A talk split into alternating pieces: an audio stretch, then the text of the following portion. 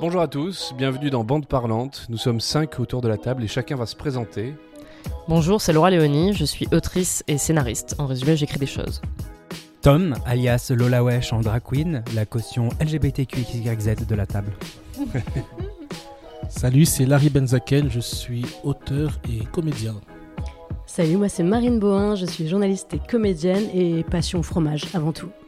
Et moi je m'appelle Mathieu Pinchina, je suis comédien, auteur et host de ce podcast aujourd'hui. Et aujourd'hui justement on va vous parler d'un sujet auquel on est tous confrontés, l'alcool. Alors on va pas vous expliquer comment on le fabrique, ni les chiffres mondiaux de la consommation, on va juste vous raconter chacun notre rapport à l'alcool.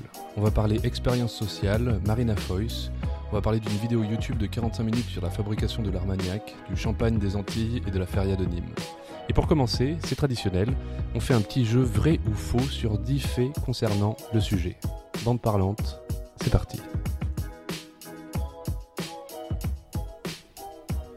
Donc on va commencer avec un petit quiz, 10 faits sur l'alcool, qui sont vrais, qui sont faux. Si des fois il y a des choses qui sont vraies dont j'ai changé un tout petit truc et du coup c'est faux. Ce sera à vous Fourbe. quatre de... Fourbe, exactement. Ça va être à vous quatre de deviner et de vous mettre d'accord pour me donner une réponse à chaque fois. Et on commence avec la première. Il y a 10 millions d'années, l'ancêtre de l'Homo sapiens consommait déjà de l'alcool. Bon, je pense que Ah, oui, c'est c'était des hein. fruits qui étaient fermentés. Mais je pense que c'est pas 10 millions d'années. Ah Je suis sûr il a changé la date. Ah, C'était c'était un peu fort, c'est- Tom, C'était bien 10 sûr. 000 ans et pas 10 millions. Ah, euh, ouais, Ah, regardez, ah oui C'est bon, on l'a pris en faute. Donc, est-ce qu'on part sur un faux, du coup? Allez, c'est faux. C'est faux. Eh ben c'est vrai. Oh non Et si en fait, il faut savoir que les grands singes qui sont descendus des arbres nourriciers à cause d'une période de sécheresse, ils ont commencé à manger des fruits tombés au sol, dont certains étaient parfois fermentés. Et on le sait parce qu'il y a eu une mutation génétique permettant de digérer l'alcool 40 fois plus vite il y a 10 millions d'années dans nos ancêtres, ancêtres, ancêtres. Donc c'est vrai, on boit de l'alcool depuis environ 10 millions d'années et nous avons même muté pour ça. Waouh Waouh Euh, attention, un touriste chinois a dépensé 9000 euros pour boire un verre de 2 centilitres de whisky en Suisse. C'est vrai, je pense. Oui, moi ça me On dirait une blague. Oui, oui. c'est l'histoire d'un chinois. C'est un chinois qui boit du whisky, ouais. Alors, non, non, moi j'aurais tendance à dire vrai parce que je pense qu'il y a des vrais fanas de ce genre d'alcool qui peuvent dépenser des fortunes pour genre. euh, même des quantités infimes d'un alcool vraiment très bon. Enfin, je ne sais pas, hein, moi je suis pas Ça la, meilleure pour juger. mais- vrai, ça- Alors Moi, je dirais vrai. Vrai, ouais. Eh ben c'est vrai, effectivement, c'est un whisky millésimé du 19e siècle. Et moi, ça me fait marrer parce qu'en fait, il l'a dégusté en Suisse. 2 centilitres, 9000 euros. C'est quand même cher le centilitre, 4500 euros. Parce que j'ai fait des études de maths. Euh, manger avant ou pendant qu'on boit réduit l'alcoolémie. Ah bah, il me semble- Alors Non, ça, oui, c'est juste que ça allonge le temps d'absorption. Mais ça ne réduit pas l'alcoolémie, c'est juste que tu vas assimiler l'alcool plus lentement. C'est exactement ça. Effectivement, ça ne réduit pas l'alcoolémie, ça réduit, ça ralentit euh, les effets, etc., etc. Marine, la caution scientifique de ce podcast. Ou alcoolique peut-être. Oui, J'aurais plutôt été vers cette version. Boire un verre, ça réchauffe. Apparemment, non, Alors, je crois non. que ça, ça diminue la température intérieure, justement. Ça, c'est une fausse bonne idée. C'est l'état d'ébriété qui réchauffe. On nous croit avoir un peu plus chaud parce qu'on est bourré. Mais la température interne euh, baisse. n'augmente pas, ouais. On sent les experts. Et effectivement, c'est exactement l'inverse. L'alcool dilate les vaisseaux et la chaleur corporelle s'en va plus vite. Et du coup, en fait, on, ça nous refroidit plus qu'autre chose. Mais comme l'alcool engourdit l'essence, ça fait qu'on a moins la sensation de froid. C'est pour ça qu'on croit ça. Attention, le gouvernement russe a reconnu la bière comme de l'alcool en 2013. Parce qu'avant, c'était quoi Du soda. De l'eau. C'était les boissons pour enfants. Après, les Russes, euh, la vodka, c'est de l'eau pour eux. hein. Oui, c'est ça. Donc, euh, à mon avis, c'est possible que ce soit vrai. Avant ça, pour eux, la bière, c'était genre un Schweppes un peu, un peu, un peu sympa. Ils ont découvert qu'il y a de l'alcool dedans. Ils Ah, merde. C'était ça Je pense qu'il y a un piège. Ouais, moi, je, dis- je dirais faux. Parce que voilà, parce que c'est les Russes, on peut nous, nous mettre dans, dans ce tunnel. Je dirais faux. Oh Larry qui prend des positions claires. Je sais Eh ben, pas.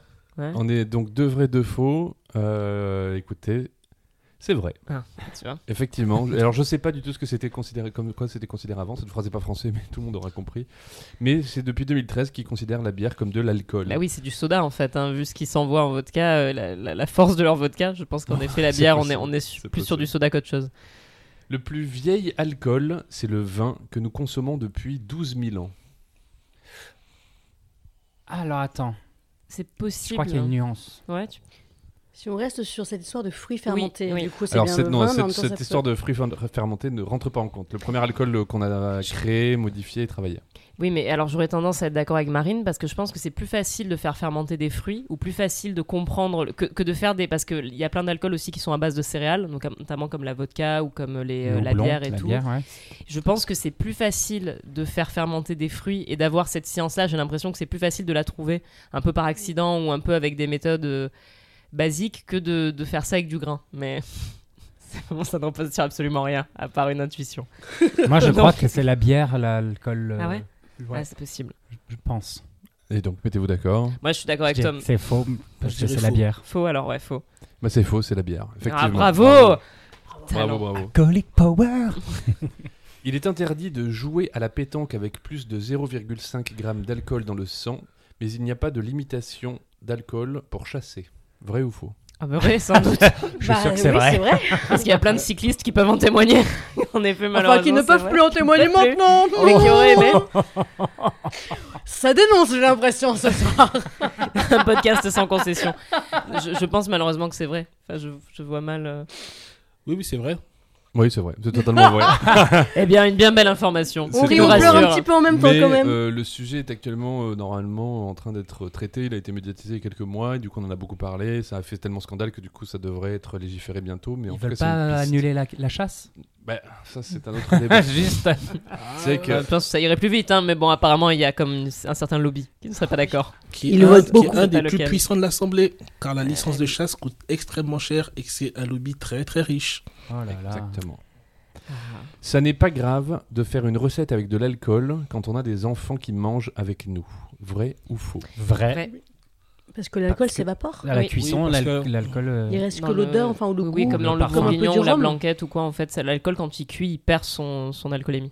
Exactement, Alors la moi- substance active de l'alcool s'évapore et euh, pendant la cuisson, ce qui ne- donc ne risque pas d'enivrer les convives. Par contre, et ça c'est important, c'est à éviter pour les personnes qui ont des troubles liés à l'usage de l'alcool parce que c'est un déclencheur qui est connu. Oh, voilà, bon dingue. savoir. Moi, je me demandais par rapport à la religion, en fait. Est-ce que justement on avait le droit de euh, manger quelque chose qui a été fait avec euh, de l'alcool si on ne boit pas d'alcool dans dire- le cadre d'une religion, de la pratique d'une religion? Est-ce qu'un musulman peut manger un coq au vin halal?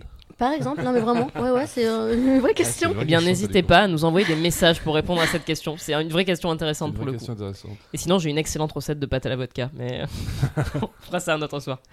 L'interdiction de l'alcool à la cantine pour les enfants de moins de 18 ans date seulement de 1956. Vrai. Vrai, je crois que Oui, j'ai entendu France. parler de ça. ouais. Oui, je, je sais qu'en tout cas, à la cantine, dans les années, euh, au début des années 50, on buvait du vin à la cantine. C'était l'école était supportable à l'époque. C'est pour ça que tout le monde dit que c'était mieux avant parce que tout le monde était bourré.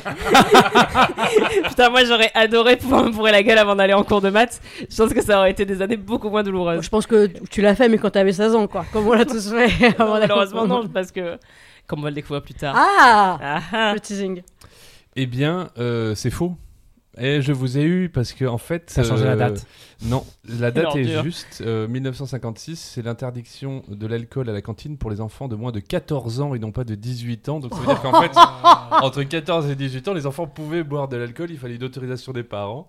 Et euh, jusqu'en 1981, où euh, là, ça a été euh, interdit. Mais avant, c'était autorisé dans les lycées jusqu'en 81. Ah, mais c'est ça qui nous a donné les boomers en fait. Voilà, exactement. C'est cela.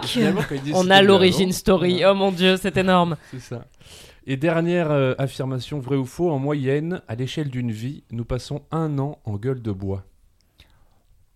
Si on est sujet à ça, déjà. Alors, une, euh, sur une vie, en moyenne ah, Ça me paraît pas beaucoup, moi. Combien Ouais, tu dis parce Un qu'on jour boit beaucoup Un quand an. même. hein. Un Un an. an Ah, un an, oui, quand même. Un an. Sur Un an de gueule de bois sur vie. toute une vie. Une gueule de bois, c'est quoi? C'est un jour, on va dire euh, au minimum un ça jour pour un rallonge quand on vieillit quand même. hein, euh. Moi, je commence Ça à être sera sur deux. Moi, je ça sera l'un des jours. sujets Ouais, qu'on va aborder. Ça peut être une semaine, tu vois. euh. Du coup, en effet, c'est peu un an finalement. Ah, moi, je suis je- là, je peux pas vous aider. Je, pas pense qu'un an, c'est un peu peu. Ouais, c'est une moyenne. Et puis, est-ce que c'est une, mo- est-ce que- est-ce que c'est une moyenne pour quelqu'un qui boit tous les week-ends? Enfin, tu Vu vois, que la moyenne se du pénis, c'est 13 cm. Genre. Un autre sujet à aborder plus tard dans cette Bah, émission. moi, c'est vrai que je bois beaucoup, mais je n'ai jamais eu la gueule de bois de ma vie. Moi aussi, je suis très peu sujette à ça. Euh, un an, ça me paraît énorme. Bah, moi, ça me paraît peu. Oui, parce que parce Bah, qu'il y a plein de ça. gens Du coup, qui Ça fait une sont. bonne moyenne. Du coup, voilà, ça fait la moyenne. On n'est pas tous égales face à la génétique. Alors, à votre avis Une réponse Vrai Vrai, ouais. Eh ben c'est faux. Non. C'est faux. On passe pas un an en gueule de bois en moyenne, on passe deux ans Ah. en gueule de bois c'est ce que je en me moyenne. Je me suis Ah, dit, je marrant, pense ouais, deux ans, ça marcherait plus plus. non plus. Merci d'avoir écouté ce quiz. On continue avec les témoignages. Dites-nous bien évidemment en commentaire combien de bonnes réponses vous avez eues. Marine Boin, c'est quoi ton rapport à l'alcool? Alors ça, c'est un petit peu un vaste sujet, mais moi, j'avais plutôt envie de vous raconter euh, justement une expérience que j'avais tentée par rapport à l'alcool, que je pensais être une, expérience personnelle qui s'enverrait qui s'est en fait avérée être une expérience sociale. C'est-à-dire j'ai arrêté de boire pendant un mois. Ça va faire rire tout le monde parce que maintenant en fait eh ben, c'est très à la mode de faire ça un mois par an avec le dry euh, January et tout. Mais moi en fait j'avais fait ça il y a 7-8 ans et je l'avais documenté parce que j'étais euh, journaliste en fait pour un média euh, digital à Montpellier. Et à cette époque, il s'avère j'étais assez connue pour être très fêtarde parce que euh, je sortais, enfin J'aimais faire la fête, j'avais beaucoup d'amis dans le monde de la nuit. Je sortais avec un mec qui était DJ, qui organisait lui-même pas mal de soirées techno, etc. Donc on était très souvent en apéro, en soirée, etc. Donc j'étais vraiment connue et reconnue pour aimer boire. Et je me suis dit, j'étais assez libre en fait par rapport euh, à ce média qui était l'un de ceux pour lesquels je bossais. C'était aussi parce que j'étais très peu payée, voire pas du tout. Et du coup, c'est vrai que je pouvais pas mal proposer de, sujets comme ça qui me faisaient rire. Et je me suis dit, bah vas-y, je vais tenter un truc que j'ai jamais fait. Je vais vraiment arrêter de boire, mais je ne vais rien changer à ma vie. C'est-à-dire que je ne vais pas rester chez moi. Je vais faire exactement les mêmes soirées, voir les mêmes personnes, avoir les mêmes activités. Sinon, c'est trop simple. Et je vais documenter ça, en faire un article qui va forcément parler à tous ces alcooliques qui vivent à Montpellier. Et, euh, et donc je commence et en fait il s'est avéré que c'était pas très dur pour moi sincèrement. J'ai pas ressenti euh, voilà que je me privais de choses ou quoi. Mais qu'est-ce que les gens étaient chiants putain. C'est-à-dire qu'en fait les gens à partir du moment où je leur disais voilà où je leur expliquais mon concept enfin ce que ce que j'allais faire au, lieu d'être contents pour moi les gens cherchaient vraiment à mettre des bâtons dans les roues. Je l'ai vraiment senti comme ça. Ou alors les gens étaient extrêmement jugeants ce qui fait que c'était pas du tout encourageant en fait. Euh, au point qu'au bout d'un moment, ce que je faisais, c'est que je, je ne disais même plus que j'avais arrêté de boire pendant un mois. Donc je disais encore moins que c'était pour un article ou quoi. Je faisais semblant d'avoir un verre à la main. Et du coup, en fait, les gens me laissaient tranquille. Parce que sinon, si je disais non, non, merci, je vais juste prendre un coca ou quoi, on me disait ah putain, t'étais vraiment plus drôle avant. Alors que j'étais la même personne. Parce qu'en plus, je suis pas du tout quelqu'un qui est inhibé. C'est vrai que je suis pas quelqu'un qui, a, qui est timide ou qui est mal à l'aise avec les gens. Et donc, l'alcool va me rendre encore plus énergique, encore plus euphorique, ça c'est clair et net. Mais en revanche, c'est vrai que ça ne va pas m'aider à aller vers les gens. Et donc, je trouvais ça hyper injuste que les gens me reprochent d'être moins drôle, d'être moins sociable, etc., ce qui n'était pas du tout le cas. Et euh, vraiment, le mois s'est terminé, mais sans encombre. J'ai trouvé ça plutôt, euh, plutôt agréable même, et puis j'ai eu un peu l'impression quand même de repousser mes, mes limites, et puis de, puis de me prouver quand même que j'étais capable de le faire. Ce qui m'a atterré, c'est que l'une des questions qu'on m'a le plus posée à la fin, c'est Et alors, est-ce que tu as perdu du poids? Waouh. Et alors déjà, j'aimerais dire, bah, heureusement que non, parce que j'ai déjà euh, un corps d'enfant prépubère, donc heureusement que non, j'ai pas perdu de poids. Et ensuite, j'ai pas du tout fait ça pour ça. Et puis, est-ce qu'on peut parler d'abord de la santé, quoi?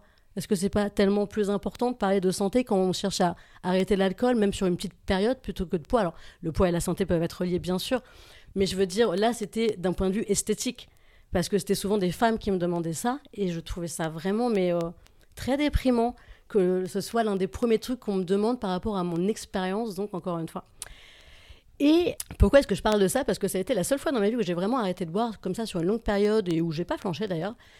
Et depuis peu de temps, je me pose euh, la question de la sobriété.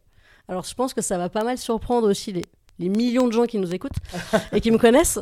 Non mais parce qu'en fait c'est vraiment un dialogue que j'ai avec moi-même. C'est-à-dire que j'en ai pas du tout parlé autour de moi, mais vraiment depuis six mois, je me documente à fond sur ce sujet. Je lis beaucoup, j'écoute beaucoup de podcasts, etc. euh, de gens euh, qui buvaient, qui ont arrêté.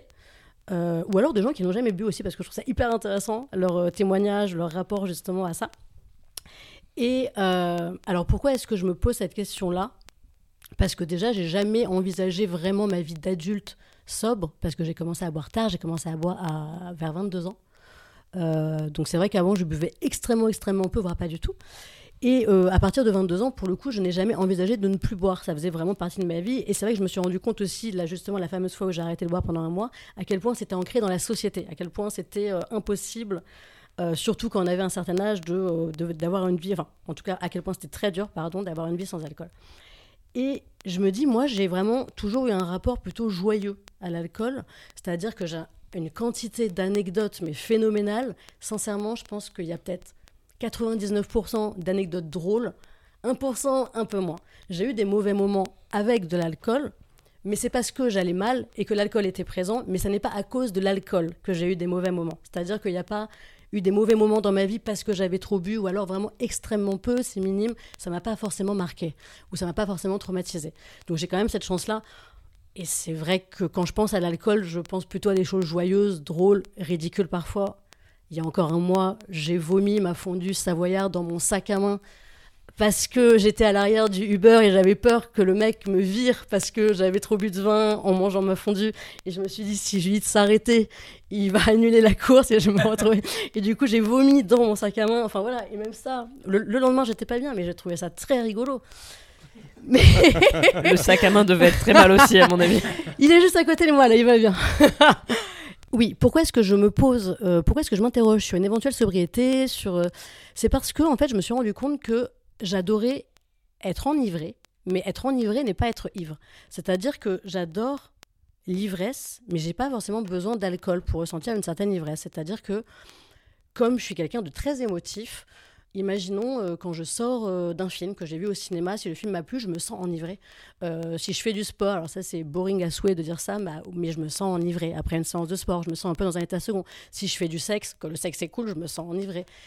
et en fait, il y a plein de situations où je me sens enivré. Donc c'est quelque chose, je suis en perpétuelle recherche d'enivrement, mais je me rends compte que j'ai pas forcément besoin d'alcool pour ça, pardon. Et euh, il y avait une phrase dans un film qui m'avait vraiment fait tilter. C'est un film de Justine Trier qui s'appelle Sibylle avec, euh, Virginie Efira, qui joue une écrivaine euh, alcoolique.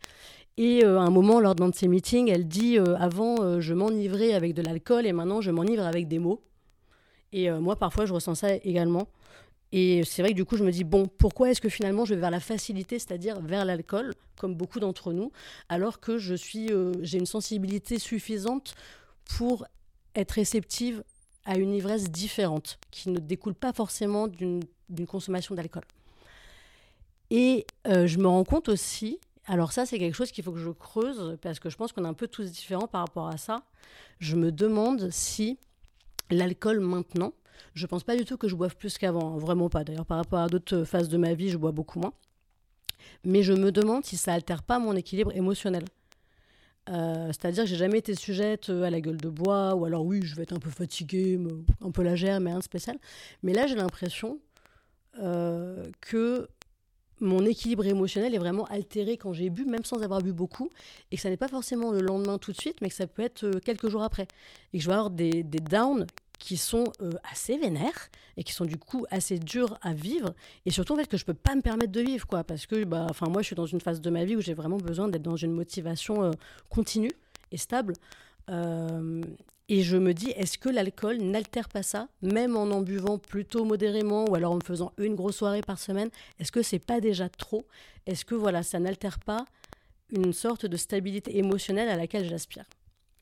Voilà tu as commencé à boire à 22 ans. Du coup, ce qui en effet est tard, j'ai l'impression, par rapport aux gens qui généralement commencent à boire à l'adolescence, vers 16 ans, enfin 15 ans. Moi, j'ai un peu ce cliché-là, j'ai un peu cette image-là. Mais du coup, pourquoi, euh, pourquoi tu as commencé? Parce que pour moi, c'est un peu comme commencer la clope à, à 20-25 ans. Enfin, j'ai l'impression que c'est tard par rapport à, la moyenne. Et du coup, pourquoi euh? Euh, En fait, je pense que j'étais j'étais extrêmement control freak. Et du coup, c'est pour ça aussi que je voulais pas boire. Et quand j'étais adolescente, je percevais inconsciemment, hein, mais c'est maintenant que je, que j'analyse comme ça, je percevais euh, en tant que fille le fait de boire comme le fait de mettre en danger.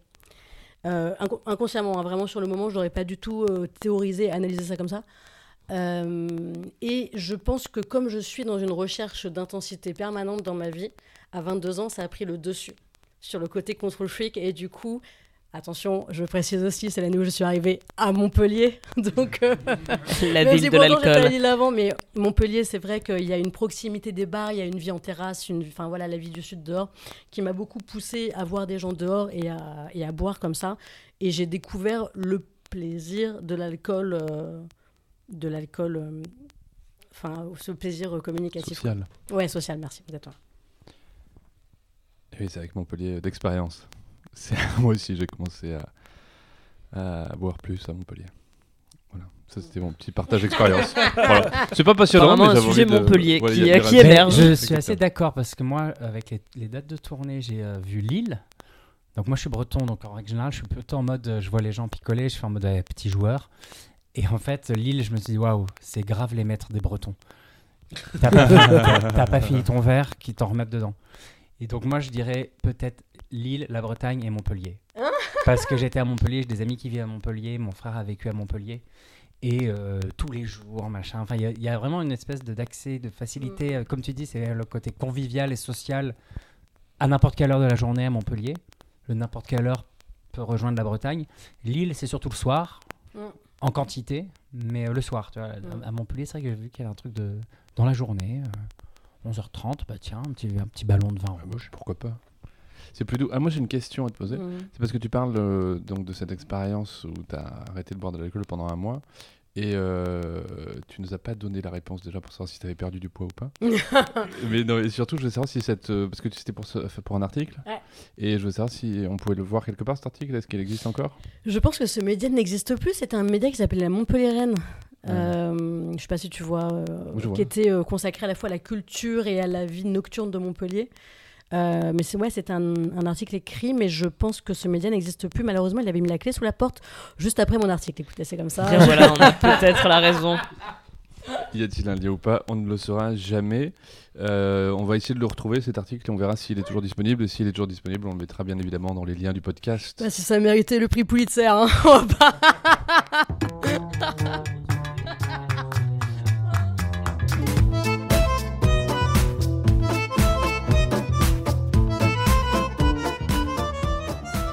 c'est Tom maintenant qui va prendre la parole pour parler d'alcool. Et je vais suivre le sillage de Marine parce que, euh, alors moi, je, vais être un peu direct, j'ai des problèmes d'addiction et euh, je suis suivi pour, euh, pour ça. Alors ça se passe très bien justement parce que je suis suivi et que nous sommes dans un pays qui a... Enfin, on a la chance d'être dans un pays qui étudie la, que ce soit sur les produits psychoactifs ou sur l'alcool. Donc on a des soignants qui sont assez au fait, enfin des jeunes soignants qui sont assez au fait de ce sujet. Et, euh, et en fait, la question de la sobriété, c'est une question qui me suit depuis, euh, j'allais dire pas mal d'années, c'est pas vrai. Je pense que j'étais dans un déni d'alcoolisme depuis mes 15 ans. Moi, j'ai commencé à boire à 15 ans. euh, Mais quand même. par un bah, côté très culturel, euh, breton, à Rennes, la ville des transmusicales, euh, beaucoup d'alcool en grande quantité tous les week-ends. Après, j'ai bossé en boîte de nuit, donc il y avait un, un accès qui était un peu régulier. Donc, euh, je pense qu'il y a, moi, il y avait un côté rituel et euh, sociabilisation. Tu en parlais, euh, toi, Marine, sur ton histoire de d'arrêter pendant un mois. Bah, ça a mis en lumière pour toi ce Ouais, truc-là. tout à fait.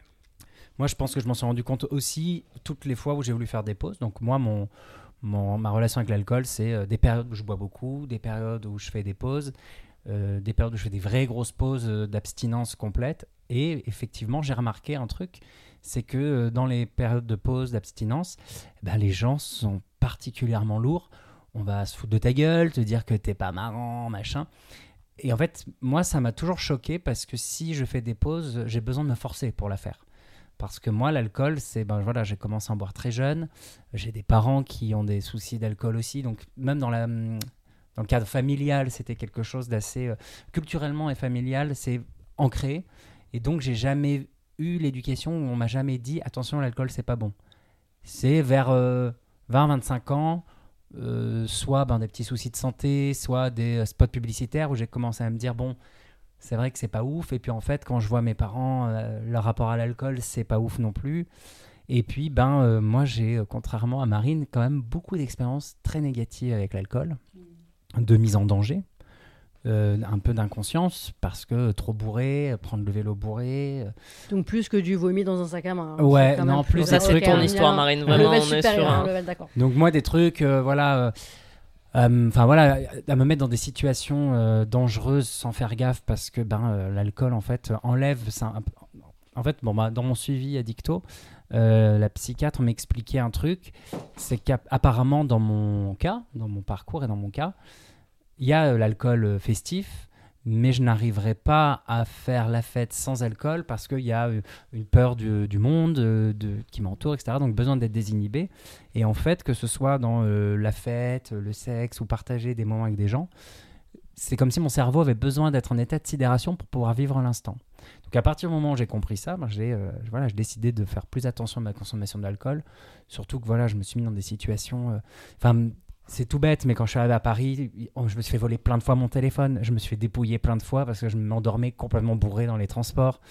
Euh, j'ai été embarqué par des gens chelous en voiture euh, qui en fait tentaient de me dépouiller, mais parce que Ah oui, oui. t'es bourré, tu fais plus gaffe. Ouais, non, mais. euh, donc, le truc qui m'a toujours un peu mis mal à l'aise sur euh, quand, enfin, quand on vient et qu'on veut parler de sobriété, qu'on se moque de nous, c'est qu'il y a la santé, effectivement. C'est, euh, enfin, ça a un impact sur notre foi, ça a un impact sur notre santé mentale, mais bah, il y a aussi, on perd une certaine notion de conscience avec l'alcool et on se met en danger et on devient une proie, une victime.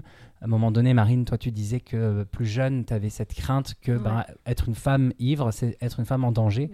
Je trouve que c'est pas si faux et en fait, c'est une réalité pour tout le monde. Je pense effectivement, malheureusement, plus pour les femmes. Donc, moi, j'avais vraiment cette prise de conscience et, euh, et en fait, ben, en constatant ça, ouais, je me suis dit, bon, ben, on va faire un peu plus gaffe. Et honnêtement, je continue à boire. Je me mets plus dans des états dans lesquels j'ai pu me mettre par le passé où euh, je savais même pas comment je rentrais chez moi, etc.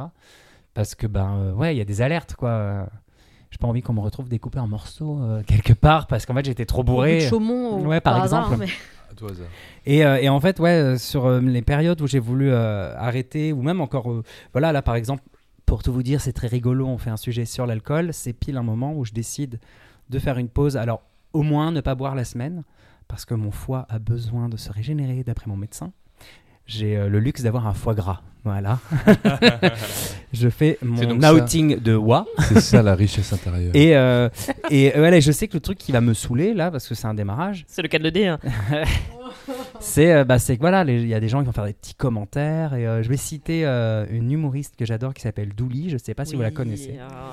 Ancienne toxicomane et alcoolique et elle fait tout un sketch là-dessus et elle a mourir de rire et elle parle des gens quand elle dit qu'elle veut pas boire un verre, genre allez un petit verre euh, et elle fait une petite blague en disant personne ne va venir te voir quand t'es un ancien toxicomane et te dire Bon, allez une petite picouse et c'est vrai qu'il y a un truc qui me met mal à l'aise moi dans notre société parce qu'en plus je suis concerné par les deux, c'est le rapport à la- à l'alcool et le rapport à la drogue. C'est euh, mm, des rapports diamétralement opposés. L'alcool, ça en vend partout. C'est la- L'alcool est moins cher à consommer dans un bar qu'un coca, par exemple. Ça, Ouais, c'est complètement fou, Ouais, ouais. ça. Donc, euh, Ça ouf. et, euh, et puis là, ben, il y a euh, quelque chose qui s'est passé avec le confinement, c'était cette culture de l'apéro Zoom. Enfin, on a quand même euh, validé, glamourisé, entre guillemets, rendu quelque chose de... On a rendu positif le fait de boire seul jusqu'à être bourré devant un ordinateur. Et moi, je sais que ma consommation d'alcool a explosé à ce moment-là, et ça a été des alertes aussi quand je me suis rendu compte qu'à 11h30, le, à 11h30 le matin, j'ouvrais ma bouteille de Prosecco et que je l'avais fini à 14h, j'étais bourré. Je me suis dit, il y a peut-être un problème. Et en fait, ben, dans les magasins, il y avait plus de PQ, mais il y avait aussi très peu d'alcool. Les rayons d'alcool étaient vite vides. Donc, ce que je trouve On ne dingue. pouvait plus se torcher à tous les niveaux. Bien joué Je suis désolée, je pose celle-là, vraiment. et, euh, pardon. Non, mais voilà, et du coup, enfin voilà, c'est pour ça que je dis que je suis le sillage de Marine, parce que je pense que toi, dans ton expérience sur ton euh, dry, euh, je sais pas quel mois, bah, tu as pu voir C'était en novembre, je crois. il y a un truc qui se. il y a- Enfin, c'est comme si l'alcool n'était pas grave pour les gens. Alors, il faut savoir que euh, j'ai pas exactement les chiffres, hein, mais sur euh, la classification des drogues, donc toutes les drogues, et l'alcool est dedans, et la cigarette aussi, la plus dangereuse pour la santé et pour le- les troubles de l'addiction, c'est l'alcool. Et, euh, et moi, voilà, il y a un truc qui euh, peut me mettre un- inconfortable vis-à-vis de ça dans notre société, c'est qu'on va fustiger les consommateurs de drogue euh, Mm. bah, parce qu'en fait, c'est des trafics qui sont illicites, etc. On le sait. Mais il n'y a pas de, il y a que des lois de répréhension, mais il n'y a pas de loi d'accompagnement de santé. Et l'alcool, en revanche, c'est banal. Enfin, genre, il y a un métier qui s'appelle sommelier. Moi, je me dis, il y a quand même anguille sous roche avec ce métier. je sais pas. Égal dealer, en fait, finalement. Donc voilà, il y a, quelque chose d'un peu hypocrite par rapport à l'addiction, parce qu'en voilà, en réalité, ben, l'alcool, ça peut mettre aussi en lumière euh, des troubles de l'addiction. Je pense pour tout le monde, mais à des degrés différents. Et, du coup, euh, moi, voilà, je trouve qu'en termes de santé, parce que Marine, elle en a parlé, et je- voilà, ça fait ce que tu as raconté, ça fait écho un peu à moi, ce que je fais comme observation vis-à-vis de l'alcool. On va soit nous parler ben, euh, de, de rapport euh, entre humains dans les soirées. Et puis en fait, si tu bois pas d'alcool, ben t'es chiant. Oui. Mais je sais pas, moi, si quelqu'un va me dire qu'il boit pas d'alcool, je vais peut-être me dire c'est soit un ancien alcoolique, c'est soit quelqu'un qui a, qui a des gros problèmes de santé avec l'alcool, c'est soit quelqu'un qui a des antécédents. Enfin, moi, je me, Oui, forcément, il y a je, me, je déroule quand même euh, le truc et, et jamais je me dis c'est ah c'est un casse-couille parce que ben il y a des vrais problèmes de santé avec l'alcool qui peuvent être psychiatriques et aussi ben, physiques et euh, pas euh, être belle parce qu'on a perdu du poids mais euh, voilà avoir un foie gras par exemple. La jaunisse mourir d'une cirrhose c'est des choses qui sont vraies. Et euh, puis je pense que voilà enfin en France on est un pays avec beaucoup d'alcooliques. Et regardez ce que ça donne. Ça donne des gens qui votent extrême droite quoi. C'est quand même très grave Bon, je pense que si tous les alcooliques votaient extrême droite, Marine serait au pouvoir depuis très longtemps. Il y en a qui sont On peut-être pourrait- trop bourrés Trop pour arriver bourrés pour jusqu'aux aller- urnes. Et ceux-là, on les remercie, qu'ils Et, continuent euh, à boire. Est-ce qu'on pourrait rester sur Marine Le Pen vous Oui, d'accord. Marine Le Pen, Marine, non, mais vraiment, j'y tiens, je vous jure, c'est très important. Et en plus, c'est misogyne d'appeler une femme politique par son prénom. Merci. Surtout que son vrai nom, c'est Marion. Euh, Marion Anne Désolé pour toutes les marines. Non, mais voilà, petit recadrage, Larry. Non, c'est- enfin, c'est pas misogyne, c'est parce qu'on dit Marine, parce qu'on la distingue de Jean-Marie Le Pen. Alors, Parce que c'est la, mais seule femme politique qu'on appelle par son prénom. on, dit, on, dit, on dit davantage Macron que Emmanuel. Tu vois Donc, euh, vraiment, Parce mais ça, c'est. Si vous voulez, je peux euh, continuer, j'ai pas pardon, terminé. ouais. Ce sera un sujet pour un un prochain podcast, je pense. Le nom et les prénoms des personnalités politiques. Euh, et en fait, moi, il y a un autre truc que j'ai remarqué. Donc, justement, dans cette espèce de. Alors, moi, je suis pas vraiment en quête de sobriété parce que, ben, euh, ouais, j'aime aussi l'ivresse, mais j'aime l'ivresse chimique euh, que je peux retrouver. Enfin, par exemple, les périodes où je fais des grosses pauses sur les, produits psychoactifs, ben, j'ai ma consommation de drogue, de, d'alcool qui augmente. Et quand je fais des pauses d'alcool, ben, c'est l'inverse. Et comme, ou alors, comme les périodes en ce moment, c'est le travail. Je consomme pas de drogue, je vais pas consommer d'alcool, je me charge de boulot, de boulot, de boulot, mais parce qu'en fait, ça me libère quelque chose de l'adrénaline, euh, je suis content de moi, etc. Donc j'ai un état d'ivresse qui se met en place. Et euh, comme le sport, tu vois, je pense, je crois que c'est les endorphines ou quelque chose comme ça. Donc voilà, je remarque en fait des mécanismes, mais enfin, je m'analyse, j'analyse mes, mes mécanismes de consommation, etc. parce que je suis suivi. Donc je pense que c'est hyper important pour tout le monde d'avoir un suivi euh, quand, on, a des consommations, d'avoir un suivi avec euh, psychiatre et addicto. Et du coup, moi, dans mon parcours, j'ai remarqué un truc, c'est euh, dans le cinéma, dans les séries télé, il y a quelque chose que je trouve grave, c'est... Enfin grave. Un truc qui m'interpelle, quand il s'agit de drogue, on va toujours dépeindre des personnages euh, vraiment flippants, badants, on n'a pas du tout envie de s'identifier. Le rapport à la- à l'alcool et même à la cigarette, c'est toujours un peu glamour. Euh, Desperate par exemple, à chaque fois que quelque chose ne va pas, elles vont quand même boire un cocktail, ouvrir une bouteille de vin. Genre le, le fait que l'alcool soit anxiolytique, ça rentre dans quelque chose de glamour et de méga ok.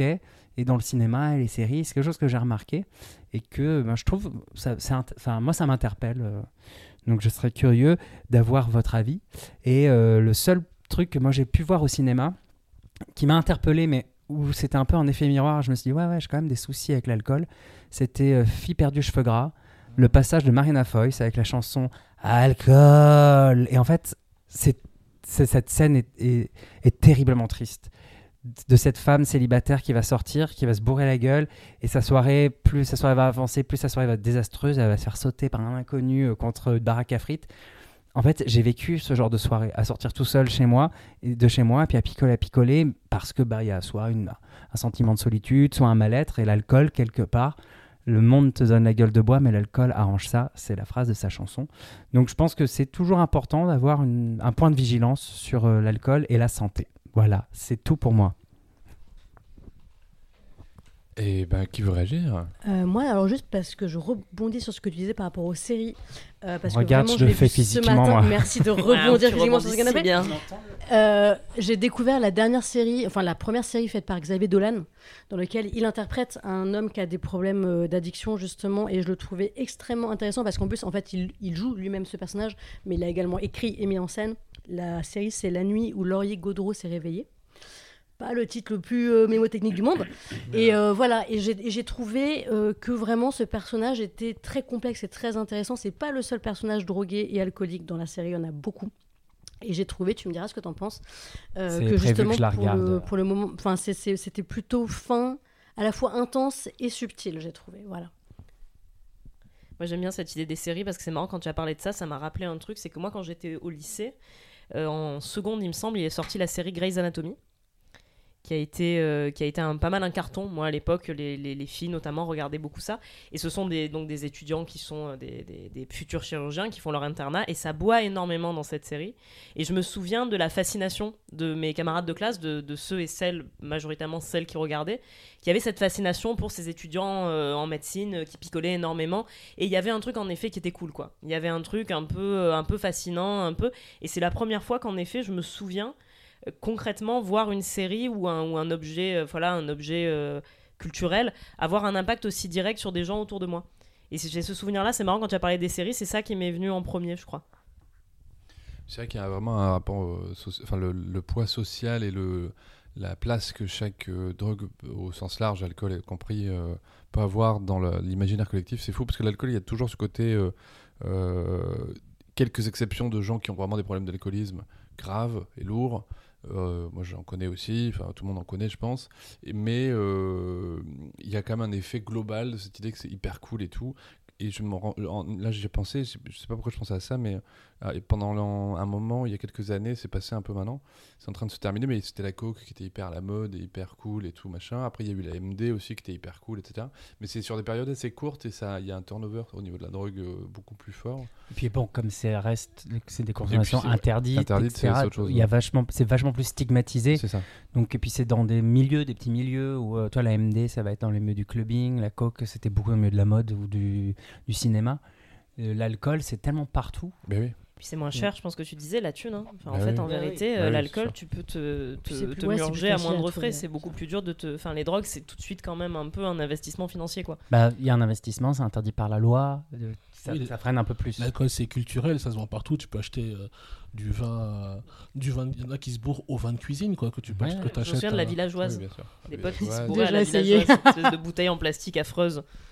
Avec, euh, C'est parce qu'à côté de ça, il y a aussi le côté savoir-faire, euh, du vin, de, de, de- de- comment dire, de la, de, de- de la culture, le côté culturel qui a toujours été mis en avant, présenté, et qui fait que du coup, euh, c'est euh, effectivement une consommation extrêmement raisonnée, c'est-à-dire euh, pas tous les jours, et puis au maximum un ou deux verres par jour, je crois. Euh, ça, peut, ça peut tenir, mais c'est vrai que cette consommation raisonnée, et il y a quand même une hypocrisie autour de ce truc-là, Voilà, parce que ouais, rares sont ceux qui tiennent vraiment ça. Il y en a sûrement, évidemment, mais et tout le monde a bien conscience que c'est la limite, mais voilà, c'est marrant. Enfin, c'est marrant, je sais pas le sujet. Mais il y a aussi même cette idée que c'était un truc qui était bon pour la santé. hein. Oui. L'idée du verre de vin rouge qui, euh, tu vois. euh, Mais euh, mais il y a, c'est drôle parce qu'il y a les trucs de santé, mais il y a aussi des petites astuces. Après, on est plusieurs comédiens autour de la table. Moi, je sais que j'ai appris des astuces de comédien et de chanteur pour chauffer les cordes vocales avant de monter sur scène. C'est soit le vin rouge, un verre de vin rouge, soit un shot de, de- d'alcool fort, euh, rhum ou vodka, pour euh, chauffer tes cordes vocales. euh. Et tu- si tu joues tous les soirs et que tu fais ça tous les soirs. euh, et en fait, moi, par exemple, Festival d'Avignon, c'est ce que je fais. Oui, parce qu'en fait, ça les, ça les inflamme plus que ça ne les chauffe. Enfin, c'est ça, c'est que ça Oui, oui. une inflammation, quoi, en fait. Je veux dire, ça ne les réchauffe pas, quoi. en Non, fait. non, ça C'est- réchauffe pas, ça les inflamme, Ouais, et c'est du genre coup, super euh, mauvais. Je pense, ça les ouais. crame, Je fait, pense.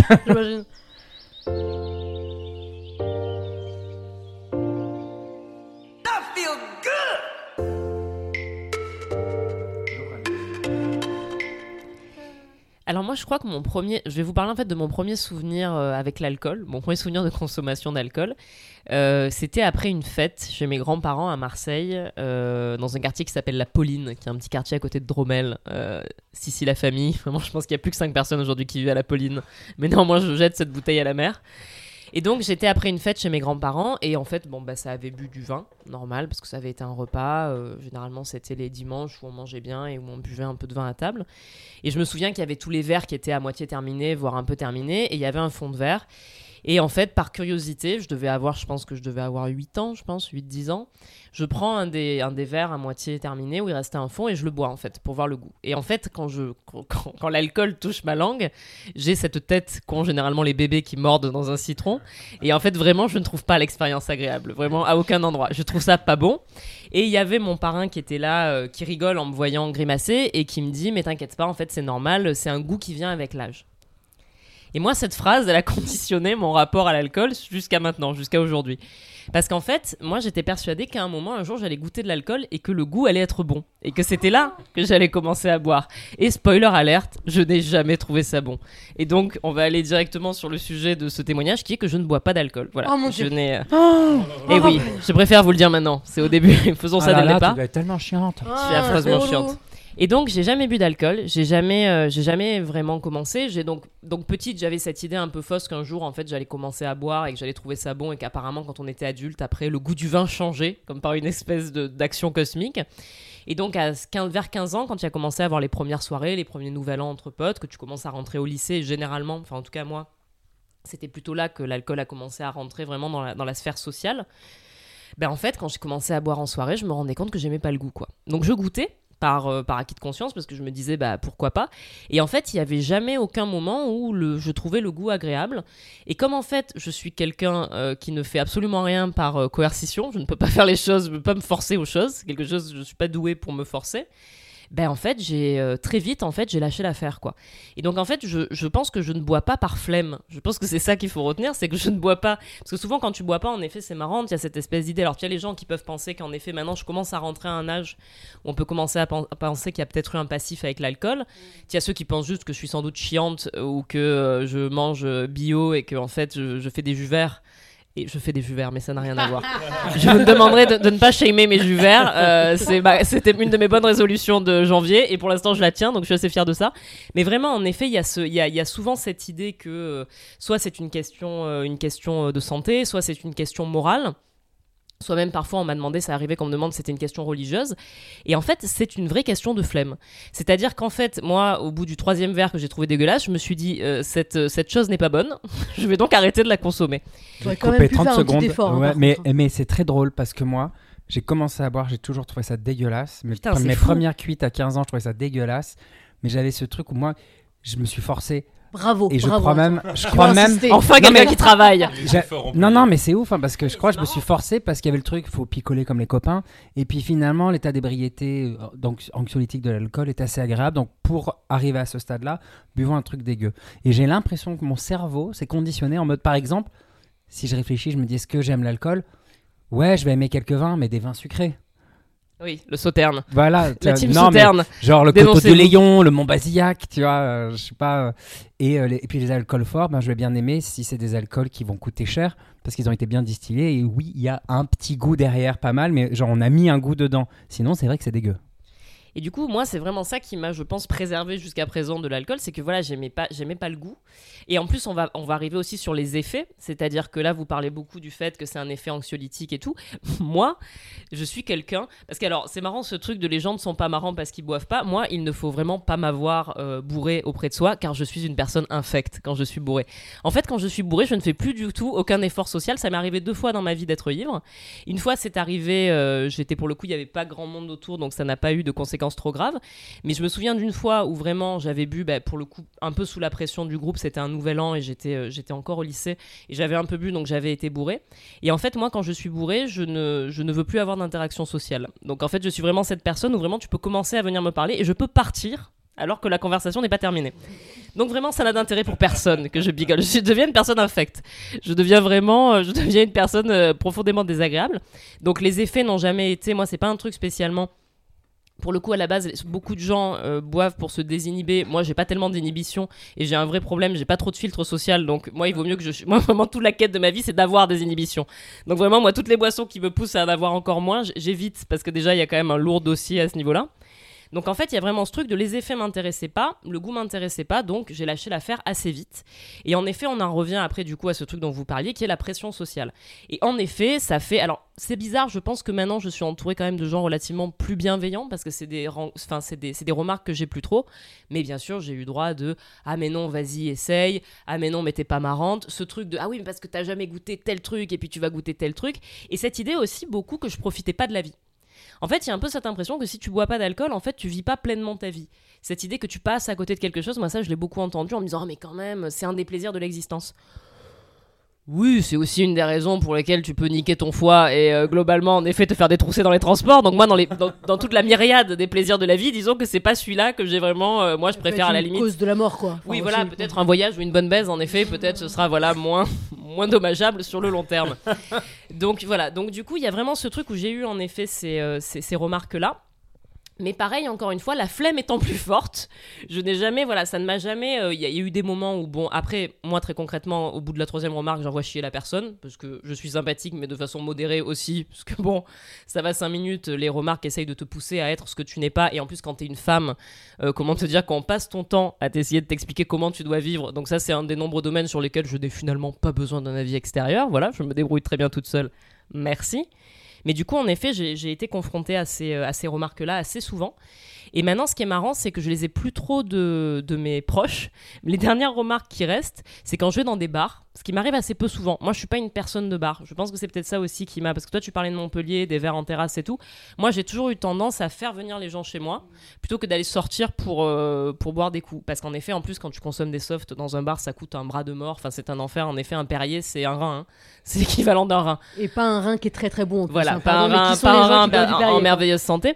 Donc du coup, il y a vraiment ce truc où maintenant les dernières remarques que j'ai sur ça, ce sont les serveurs généralement qui me les font. Ou quand je Ah, commande, quand je commande un cacolac ou alors euh, un, un Schweppes, je me fais regarder un peu du genre oh, hein. Alors avec le cacolac, franchement, tu tends un peu le bâton pour je te faire tends un peu, c'est vrai, c'est vrai, mais c'est délicieux, vraiment, très Mais je pense que la team, la team cacolac, si Ah elle peut se manifester, si on peut, bien sûr, merci Larry. Merci c'est bien, le nom qui est voilà. problématique, les gars. Mais C'est c'est le nom qui est parfait, trop tard. C'est comme les fraises. Ça a été adopté à l'unanimité. Cacolac, pub Jean-Pierre Papin, l'Olympique de Marseille. Voilà, exactement. Et d'ailleurs, je suis de Marseille. Est-ce que tout ça est une coïncidence? Je ne pense pas. Donc, du coup, voilà, il y a vraiment cette idée de, de aujourd'hui, je subis plus tellement de pression et c'est devenu assez naturel pour moi de de pas boire. Et j'ai pas un entourage qui soit malveillant vis-à-vis de ça. On m'a jamais plus emmerdé. Ça fait bien, je pense, 5-6 ans que j'ai plus ce genre de problème.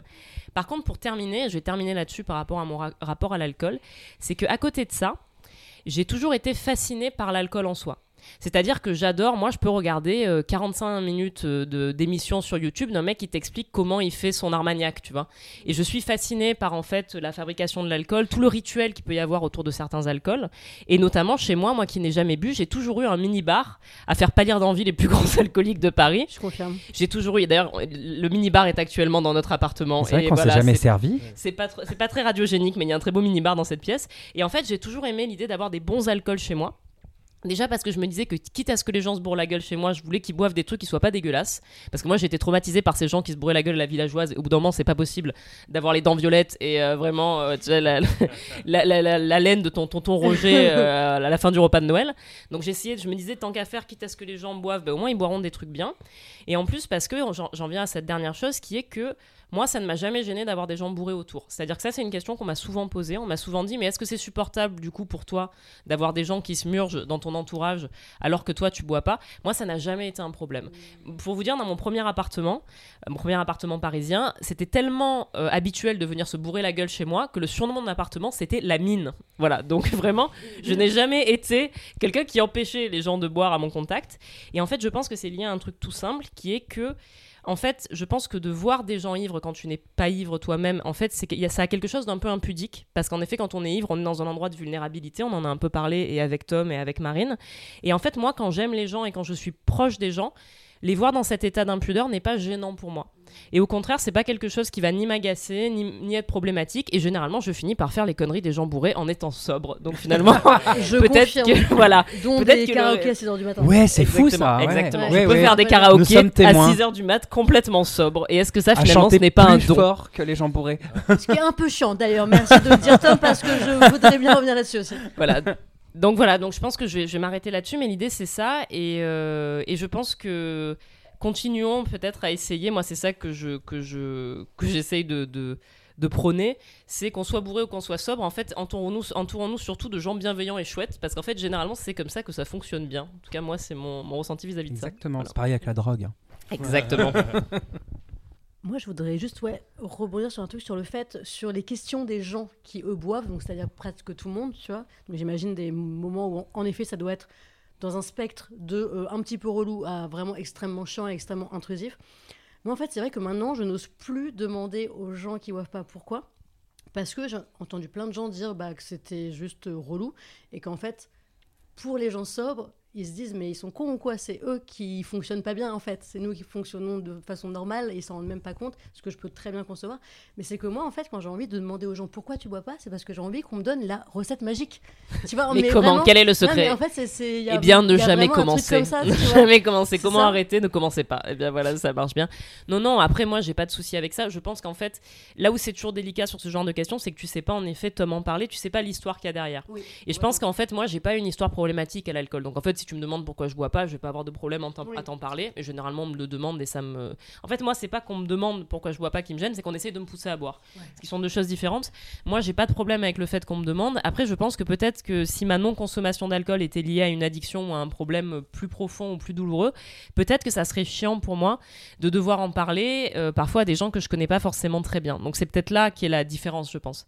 Moi, ces questions, elles me dérangent pas parce qu'il n'y a pas d'histoire douloureuse en fait derrière Mhm. cette non-consommation d'alcool. Il n'y a, pas- il y a pas de problématique. Euh, quand tu parles, euh, en fait, je crois que toi, tu as la chance quelque part d'être bien entouré et aussi d'être une personne initialement bienveillante et pas dans le jugement. Pour les personnes qui connaissent Laura, elle est comme ça. Mais il y a quand même des soirées. Alors, euh, moi, je sais que les fois où je bois pas, euh, je sais pas comment t'expliquer, mais euh, l'état d'ébriété des gens. Alors, c'est peut-être parce que ça me renvoie à mon enfance, à mes parents bourrés, etc. Mais je trouve les gens très rapidement violents quand ils sont ivres, mais sans forcément être méchants. Ils vont pas forcément avoir l'alcool mauvais, Agressif. agressif Oui, un et, peu brusque. Un et un peu brusque. oui, et puis, euh, si tu mets un peu une distance, ben, la personne peut vite prendre la mouche. Et euh, toi, j'ai l'impression que tu as un truc un peu presque en pâte où tu vas les suivre dans leur ivresse et ça va être un bon moment. Mais moi, ma question, c'est est-ce est-ce que, enfin, tu, tu vois pas aussi le côté parfois, euh, tu sais, genre on dit l'alcool bon et l'alcool, qui ont l'alcool joyeux et l'alcool mauvais? Alors, ce qui est marrant, c'est que moi, j'ai jamais eu de cas de figure où, euh, en tout cas chez moi, il y a eu des, il y a eu des bads ou des problèmes liés à l'alcool. Moi, le seul truc que j'ai toujours demandé quand les gens venaient chez moi, peu importe la consommation, parce que moi, pour le coup, je mettais l'alcool et les drogues au même endroit par rapport à ça, je disais toujours aux gens juste de me tenir au courant. Parce que comme j'étais la personne sobre, si jamais les choses dégénéraient, je voulais savoir qui avait pris quoi, histoire de savoir en cas de souci euh, réagir quoi. Mais après non, moi j'ai pas eu de j'ai pas eu de cas de figure où vraiment je me suis retrouvée face à une personne qui a euh, qui avait des réactions violentes euh, vis-à-vis de ça. J'ai pu connaître dans un cadre familial qui est pas la famille de ma mère mais dans un autre cadre familial que je ne citerai pas tout de suite, voir des gens avoir l'alcool mauvais. Moi je suis de culture euh, je suis de culture corse à la base, je viens de deux familles corses et je sais qu'en Corse il peut y avoir vite un alcool qui est lié à de la violence, à de la Non. bagarre parce que c'est quelque chose qui est valorisé parce que bien entendu qu'est-ce qui- quoi de plus sexy que deux mecs bourrés qui se mettent sur la gueule? Là tout de suite nos, nos ovaires frissonnent sans plus jamais pouvoir s'arrêter mais sinon non moi j'ai jamais été euh, confrontée dans le cadre d'une soirée euh, à quelqu'un qui commençait à avoir euh, une attitude violente. J'ai été confrontée à des gens qui commençaient à pas être bien, par contre, c'est-à-dire en mode euh, il faut gerber. Et donc là, j'étais tout de suite à dire alors par contre, ne t'allonge pas sur le dos, fais attention, mets-toi et à conduire la personne dans les chiottes pour qu'il n'y ait pas de ait pas de drame, pour pas qu'elle s'enferme dans les chiottes non plus. Mais après, non, j'ai jamais été confrontée à, à des comportements violents par rapport à ça. Mais après, oui, je, bah, l'avantage en fait d'avoir quelqu'un, je pense que c'est pour ça aussi peut-être qu'il n'y a jamais eu vraiment de, de trucs qui ont dégénéré dans les soirées chez moi. C'est que peut-être qu'inconsciemment, le fait de savoir qu'il y avait quelqu'un de sobre et qu'en fait qu'il y avait quelqu'un qui au cas où pouvait euh, gérer la situation, peut-être que parfois ça a aidé à ce qu'il y ait une ambiance plus apaisée et du coup que je sois pas confrontée à ces choses-là, de façon directe en tout cas.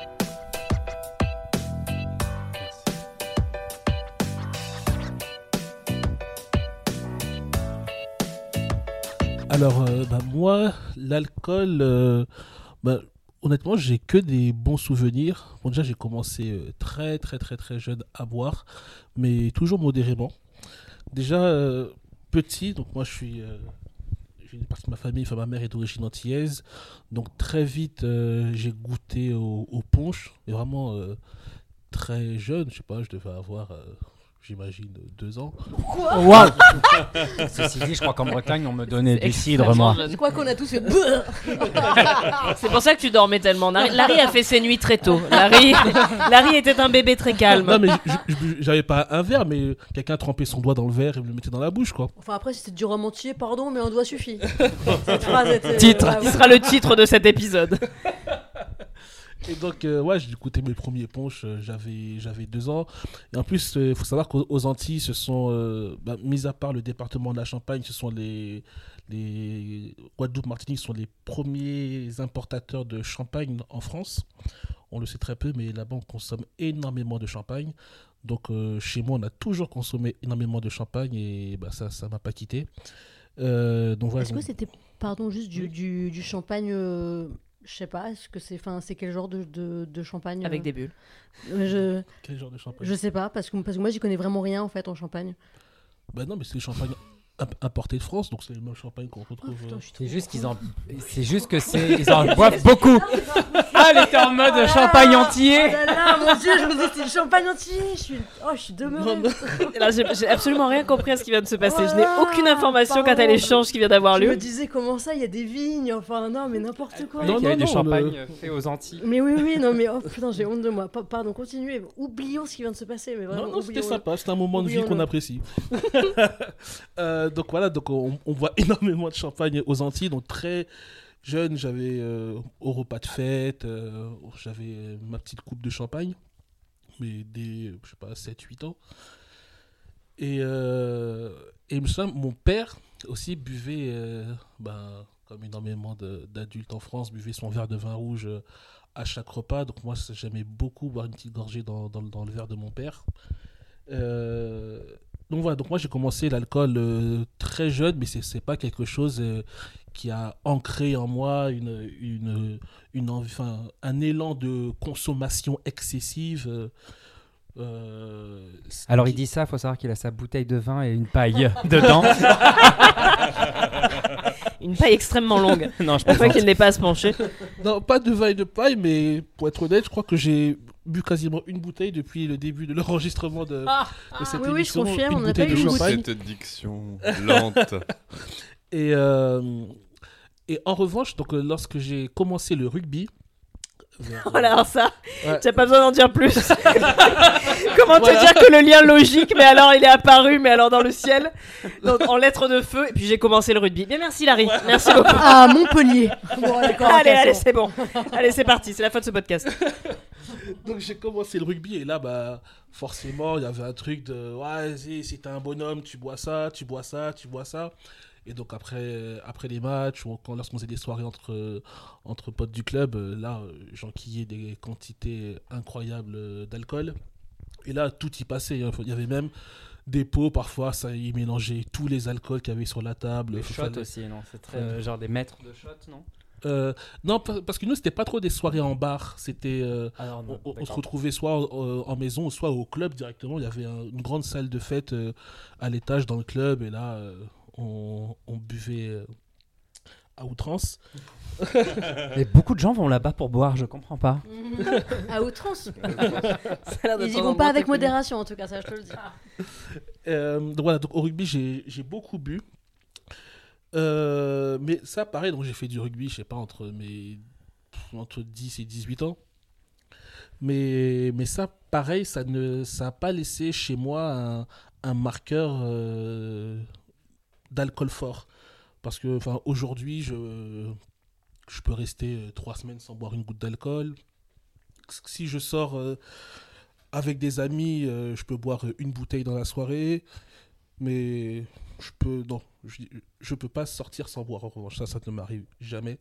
Mais voilà, si je reste trois semaines sans faire de, de, de fête, sans rencontrer de monde, ce qui m'arrive très souvent, je reste trois semaines sans boire et voilà, pour, moi, il n'y a, vraiment aucun problème. La période où j'ai beaucoup bu, bah, comme beaucoup de Français, c'est pendant le, le confinement où, euh, ouais, bah, comme disait, disait Tom, euh, je pouvais boire, je buvais une bouteille de, de Prosecco par jour. Euh, Toi aussi, Team Prosecco. Ouais. Ah, et moi, champagne, prosecco, cava. Donc le cava, c'est un petit champagne espagnol qui est très très bon. Euh, champagne, prosecco, cava. euh, ouais. Je ne bois que ça. Et pareil, euh, des vins, mais plus des vins sucrés, mon basillac. euh. Et, et- d'ailleurs, ça, on se moquait beaucoup de moi parce que moi, je ne bois jamais d'alcool fort. J'ai bu euh, pour la dernière fois de l'alcool fort, de la vodka. C'était au Festival d'Avignon en 2014 où j'avais fait une cuite euh, à la vodka, j'avais vomi le lendemain et je me suis dit plus jamais je ne bois d'alcool fort. Après, tu dis Festival d'Avignon, c'est un peu comme euh, rugby. Ah oui, hein. c'est un peu. Il y a voilà, des moi, mots-clés comme ça, il y a des mots qui, de. C'est ça, je coche toutes les cases de. Euh, mais en revanche, moi j'ai toujours été entouré de personnes qui ne buvaient pas et c'est vrai que c'est lorsque je suis bah, j'ai commencé à être comédien, à fréquenter un autre milieu que, que mon quartier dans lequel j'ai grandi, j'ai commencé à rencontrer des personnes qui disaient euh, Ah, tu. Enfin, qui disaient à d'autres personnes, pas moi bien évidemment, Ah, tu bois pas, euh, mais, mais t'es bizarre, euh, tu n'as pas profité de la soirée. Parce que moi, de, durant toute mon adolescence, j'ai grandi dans, dans une cité, euh, j'avais plein d'amis à moi musulmans, du coup, on sortait en soirée, bah, certains, bon, j'ai des potes musulmans qui buvaient de l'alcool, hein, mais d'autres qui n'en buvaient pas. Du coup, c'était habituel pour moi d'être entouré de personnes qui buvaient, de personnes qui ne buvaient pas. Donc ça n'a, pour moi, il n'y a jamais rien eu d'étonnant à ça. Donc ça m'a jamais, euh, ça m'est jamais venu à l'idée d'être avec une personne qui disait euh, non non je bois pas, de me dire ah mais, c'est bizarre pourquoi tu bois pas? Pour moi c'était, j'ai grandi avec, du, coup pour moi c'était vraiment euh, normal. Et, et aussi ben ce qui a fait aussi que j'ai eu une vision d'alcool cool jeune, c'est que ben, j'ai toujours été fasciné par des artistes euh, qui étaient des gros buveurs. Voilà, je suis un grand, grand fan de, de Gainsbourg. Le tatouage sur mon bras euh, l'indique. Euh, Nous confirmons. euh, je suis, euh, j'aime beaucoup des auteurs comme Bukowski, toute, toute cette Beat Generation qui, euh, qui était vraiment portée sur la bouteille. Donc j'ai été entouré d'artistes qui avaient un peu, on peut dire, glamourisé l'alcool, même si ce qui ce qu'ils en montraient, ce qui, ce qui en sortait, c'était pas quelque chose de volontairement glamour de leur part, mais voilà, ça, ça a montré. Enfin, en tout cas, moi, j'avais cette idée en tête que les artistes que j'aime sont des gros buveurs. Une, sorte, une, sorte de coolitude, un peu comme, euh, comme pour les drogues en fait. Où, euh, bah, moi, je pense à. Quand j'étais plus jeune, je pensais à Amy Winehouse, tu vois. Elle, elle faisait tous les cocktails. Et je la regardais, je la trouvais tellement géniale, tu vois. Je me disais, mais euh, c'est peut-être bien de s'éclater le cerveau, tu vois. J'avais, je sais pas, j'avais 19 ou 18 ans, je Mhm. me rappelle plus bien. On mais, a euh, longtemps lié le, le talent et la drogue. hein. Il y avait cette idée que c'était dur sûr. de créer sans drogue ou sans alcool. C'est quelque chose, c'est un cliché qui a la, qui a la peau dure, ça c'est sûr. Oui, que ça inspire, ouais. Tout à fait. Baudelaire et l'absinthe, par exemple. Oui, euh, complètement. Alors qu'en fait, il ne buvait que des jus verts. Baudelaire, pas- pas- Alors, Verlaine faisait un petit jus de céleri, écoutez. Euh, donc, voilà, donc moi j'ai vraiment un- aujourd'hui un, un rapport à l'alcool. Souvent je regarde des, des séries ou des films et je vois des, euh, des personnes qui sont en désintox. Par exemple, une série que j'aime beaucoup qui est un peu euh, ma, ma série, euh, comme disent mes potes, euh, ma série de fragile qui s'appelle qui s'appelle Us. Oh. Et, euh, Ah ouais, elle est bien cette série. Et V6 est un des personnages qui est, qui est en cure de désintox. Et moi, à chaque fois, je me dis, mais j'aime tellement l'alcool que pour moi, ce serait horrible un jour d'être, euh, d'avoir un problème lié à l'alcool et de me dire, ah bah maintenant, en fait, euh, j'ai fait une cure et je ne peux plus boire. Et je pense que c'est tellement euh, ancré en moi que je me mets euh, une, une barrière où je me dis, non, bah là, là, faut. Bah, t'es vigilant du coup dans Ouais, ta ouais. consommation. Pour que ça ne s'arrête jamais, en fait. C'est ça, pour que ça ne s'arrête jamais. Et euh, ouais, et V6S, moi, enfin, ce personnage-là, euh, Kevin, ouais, Kevin, euh, toutes les parties où il est euh, en cure de désintox et il a devant une bouteille, il tremble, il a envie. Pour moi, ça me fait tellement mal au cœur pour lui. Et, et d'ailleurs, enfin, cette série, bah, je profite, euh, je parle de cette série, quand je dis ma série de fragile, parce qu'avec tous mes potes, lorsqu'on allait euh, à, la, à, la, à la muscu ensemble, il y avait des gros mecs, mais baraqués à mort, qui étaient là, qui disaient et vous avez vu le dernier épisode de This Is Us? Oh, Moi, j'ai, moi, j'ai pleuré. Hein. Moi, j'ai pas, honte, j'ai pas honte de le dire. J'ai pleuré fort. J'ai pleuré. Ah, c'est Ah, j'ai pleuré comme un bonhomme. This Is Us, non. Ça, J'ai c'est- pleuré comme un bonhomme, elle est trop belle cette phrase, putain. Génial. donc, donc voilà mon, mon rapport à l'alcool. En tout cas, Le verre de mon père, très beau roman de Pagnol. Le verre de mon père, Faut faire attention à l'orthographe, cependant. Faut vraiment faire attention à l'orthographe, mais. euh, Non, mais c'est très intéressant. Moi, je reviens sur le fait de la création et de l'alcool. C'est vrai que moi, pour le coup, le nombre de fois où les gens, quand je dis que je bois pas et que j'écris, c'est- j'ai une double surprise derrière, comme quoi on pourrait pas en fait en effet créer. Et pareil, moi, c'est comme toi, mais la plupart de mes héros de littérature étaient des gens qui buvaient beaucoup. Euh, tu parlais de Bukowski, tu parlais, tu vois, moi, de John Fante, de... et puis de toute la littérature française aussi, hein, qui est quand même toujours imprégnée d'un espèce de, de fond d'absinthe comme ça, tu Bien vois. sûr. Et c'est vrai, c'est euh, vrai que c'est très lié. On a beaucoup lié euh, l'art à, à l'alcool par plein d'aspects. Ben, moi, ça, j'en ai pas parlé, j'aurais pu en parler à, sur- à mon passage, mais euh, moi, je sais que euh, j'ai aussi une autre façon euh, d'envisager l'alcool, c'est lié à mon travail sur scène, où j'ai vraiment le rituel pe- pendant que je me maquille ou avant de monter sur scène, c'est de boire de l'alcool, mais vraiment dans un truc très conscient. je sais que ça m'aide à, à, ouvrir des portails que j'arrive pas forcément à ouvrir quand, quand j'ai pas ce, petit truc. je suis pas bourré sur scène. Bon, quoique Avignon. En fait, j'avoue Avignon, qu'Avignon, il y a le cocktail gagnant. Tu joues tous les soirs, moi j'avoue. Et en fait, bah, euh, le spectacle que je joue aujourd'hui, celui que j'ai écrit aujourd'hui, il y a des choses qui se sont créées, qui se sont écrites parce que état second, parce que. euh, mais dans euh, ce qui est positif de l'état second, quoi. Oui, bien sûr. Mais en fait, moi, ce que ça m'évoque et ce qui vient de me popper dans la tête, c'est que euh, comme l'alcool a un effet euh, de, qui désinhibe, euh, du coup, on a des- une capacité de perception, une capacité à rêver, euh, tant qu'on est en maîtrise, on va dire, hein, euh, pas quand on est dans la, douleur de l'alcool, euh, Ah, je suis trop bourré, pas celle-là. Avant, on a ce truc-là, et que du coup, euh, ça, ça crée des personnes qui sont vachement, euh, comment dire, euh, qui, font des trucs que tout le monde trouve fascinants en fait. C'est-à-dire que c'est parce que c'est parce que tu es sous l'alcool que tu vas chanter, que tu vas danser, que tu vas être il y a une espèce de liberté et du coup, je pense que l'alcool a cette image-là à cause de ça. Vous voyez ce que je veux dire ou pas? Voilà. Oui, bien sûr.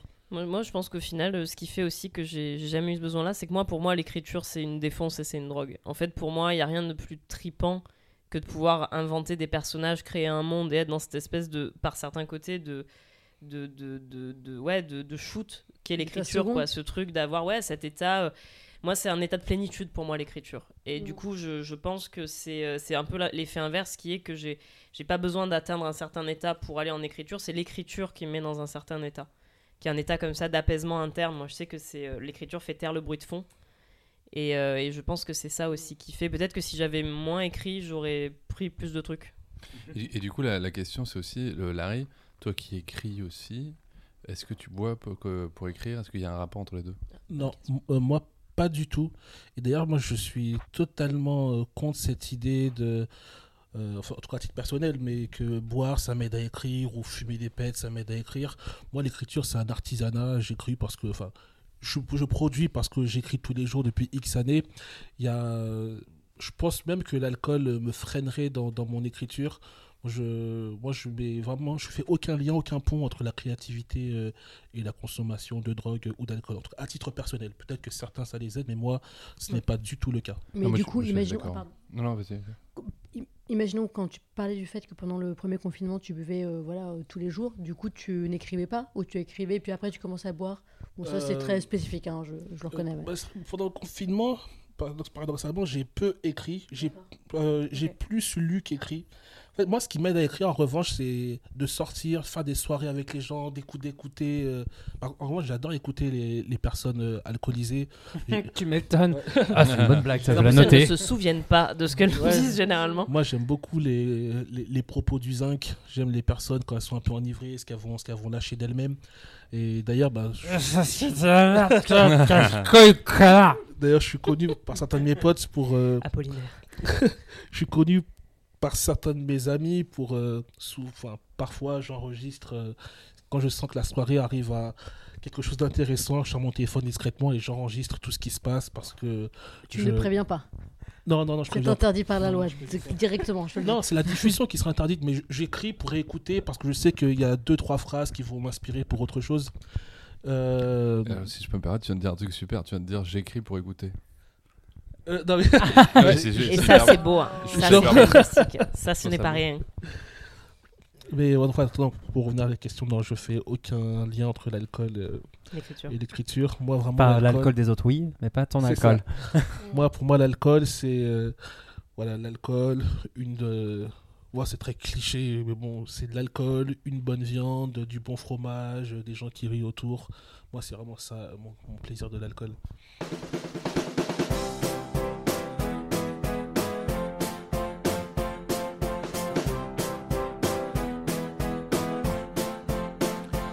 Alors euh, moi j'ai un rapport à l'alcool euh, qui a énormément évolué avec le temps. Euh, j'ai commencé vers euh, 15-16 ans je pense. Moi je suis nîmois d'origine. Donc je suis vraiment dans un milieu où deux ou trois fois par an, il y a la feria. Et la feria, euh, c'est vraiment. La feria, c'est tout le temps. c'est- Non, c'est pas tout le temps, non, bien sûr que non. C'est vraiment, c'est un truc, c'est un délire. hein. C'est pendant printemps à 3-4 l'automne. jours, le, tout le centre-ville est fermé, il n'y a pas de voiture. À partir de 17h, il n'y a plus de voiture et il y a des bars partout dans la rue. C'est ouvert et ça vend euh, à bouffer, ça vend des trucs. Alors, Il y a deux endroits où ça- il y a- il paraît qu'il y a des corridas et des taureaux, je les ai jamais vus pour ma part. Moi, j'ai essentiellement vu les bars. Excuse-moi, est-ce que la feria, c'est un rapport avec Félicien et la Peña Cum Cum? Mais bien sûr, Ah oui, oui, c'est c'est le ah oui, de c'était le. Loft 2. Love Story. Oui, bien sûr. 2. Ok. Alors, ça, en fait, il y a plusieurs On a des types de références, ferias. ouais. Ça, c'est les ferias de Bayonne et tout ça. Moi, c'est la feria de Nîmes, euh, Alès, Arles et tout ça. Donc, Moi, je j'avais pense fait que la feria de c'est- Arles. quand globalement, c'est les mêmes choses, sauf que nous, on n'est pas habillés tous en blanc, euh, avec euh, en rouge et euh, rouge, foulard rouge. Non, pas du tout ce délire-là. Nous, on a juste des verres. On a beaucoup de verres, beaucoup d'alcool. Moi, j'étais dans un groupe de gens qui buvaient, dont j'étais un des plus jeunes aussi, donc j'ai commencé à boire avec eux. Euh, j'ai un souvenir, par exemple, d'un gros, gros, gros anniversaire de trois, euh, trois gars, ou trois- je, sais plus, non, je crois trois mecs, euh, qui fêtaient leurs 18 ans. Donc, c'était leur énorme anniversaire tous les trois. Moi, du coup, j'en avais genre 16, peut-être 17. Et y avait, euh, ils avaient loué un, un mas, euh, le mas des crottes, qui s'appelait. Ça me fait rire. C'est Le nom me fait rire. Et, euh, et donc, il y avait un ils avaient installé un bar à l'intérieur. C'était en libre service. Et, euh, et vraiment, j'ai goûté. je dis, euh, J'arrive au bar comme ça. Il y a une nana qui est là, qui doit avoir euh, peut-être 30 ans, parce qu'elle elle fait partie des plus âgés. Et je lui dis, Eh, tu bois quoi? Elle me dit, euh, je bois du seau. Je dis, c'est quoi? Elle me tend son verre en me disant, bah goûte. Et vraiment, je bois une Oh gorgée. Dieu. et là, dans la tête, je fais, ah Et je l'ai bu cul sec. Et j'ai adoré ça. Et Ah. en fait, au début, j'ai vraiment eu ce côté. Bah, je- 17 le- ans. la- ouais, 17 ans. C'est c'est ça. 17 Cet ans, euh, de l'alcool, voilà. Donc rappelons-le, pire fruit, pire alcool. Ouais, je pense. ouais. Mais en même temps, euh, en même temps, moi, j'aime bien. Euh, donc voilà, le saut. Après, il y a eu le Bailey aussi. Il y a eu euh, le Balibou, évidemment. Enfin, Bah, vraiment voilà. tous les scoles d'ado, quoi. La manzana. Le pisang. Voilà. Ah, la passant. manzana. Ah non, Manzana, oui. non. non, non. Et vraiment ce truc de- d'alcool, d'être bourré. euh, et là, à l'époque, c'était ra- rarement, quoi. C'était une fois tous les, tous les 15 jours ou, une fois par mois, des fois. Et on se mettait une grosse race. Et puis, ah, puis on- c'était rigolo. C'était la jeunesse, quoi. Euh, après, il y a eu une phase où je suis arrivé à Montpellier. Décidément. la ville du démon. Il y a vraiment un onglet Montpellier sur ce ouais. podcast. C'est ça, ouais. Le- dans le 666 ce département. Euh, le- la ville du diable. Non, c'est terrible. Et Montpellier, j'ai commencé. de Ouais, c'est vraiment ça. Et donc, là, j'ai commencé à boire beaucoup plus. Euh, et en fait, j'ai toujours un peu un rapport d'expérimentation et de. Et de. Comment dire de, Ouais, d'expérimentation, mais jamais d'abandon complet. Ou alors d'abandon contrôlé. C'est complètement paradoxal. C'est-à-dire que, par exemple, euh, je pouvais boire tout seul, je pouvais boire, euh, j'essayais, tu vois, je me disais, bah, qu'est-ce que ça fait de boire tout seul? Après, j'ai bu, enfin bon, avec le recul, c'est ridicule, mais à l'époque, je trouvais ça fou. Mais je pouvais boire, euh, genre, j'étais chez moi tout seul, à 20, 20 ans, 21 ans, et euh, j'avais du, du cidre, et je buvais du cidre. Oh là là, tu devais être méga bourré. à l'époque, j'étais bon. soirées de Mathieu Pastina. de fifou. taré. Et, et j'- et j'écrivais, j'essayais de voir comme ça, et j'ai- buvais une bouteille de cidre, et j'écrivais sur mon ordinateur des, des longs fichiers. tu écrivais des contes de bretons du coup. tu écrivais des recettes de crêpes. espèce de journal. Non, espèce de journal un peu euh, là où j'ai raconté mes Le temps journal de Kurt Cobain, je pense. Parce C'est que exactement là, au ça. où Exactement de ça. dépravation. Voilà, là, c'était terrible. non, et en fait, en gros, ce qui était, euh, ce qui était marrant, c'est que je, je- comment dire, j'explorais le, le tréfonds de ma psyché. Quoi. Il y avait un truc à, Travers le cidre. Avec avec- du cidre. au travers du cidre. Et je me rends compte que c'est ridicule. Mais, pour moi, à l'époque, c'était déjà quelque chose de fou. Et euh, après, il y a eu ça. Après, il y a eu, il y a eu, il y a- enfin, il y a eu plein, plein de phases comme ça. où, euh, il y, a- il y a eu la période où j'ai fait une tournée. J'ai eu la chance de travailler avec euh, De Coufflet. On, on- on jouait énormément. On faisait euh, des fois 5 dates par semaine, 6 dates par semaine. Euh, toutes les semaines, on était dans une ville différente.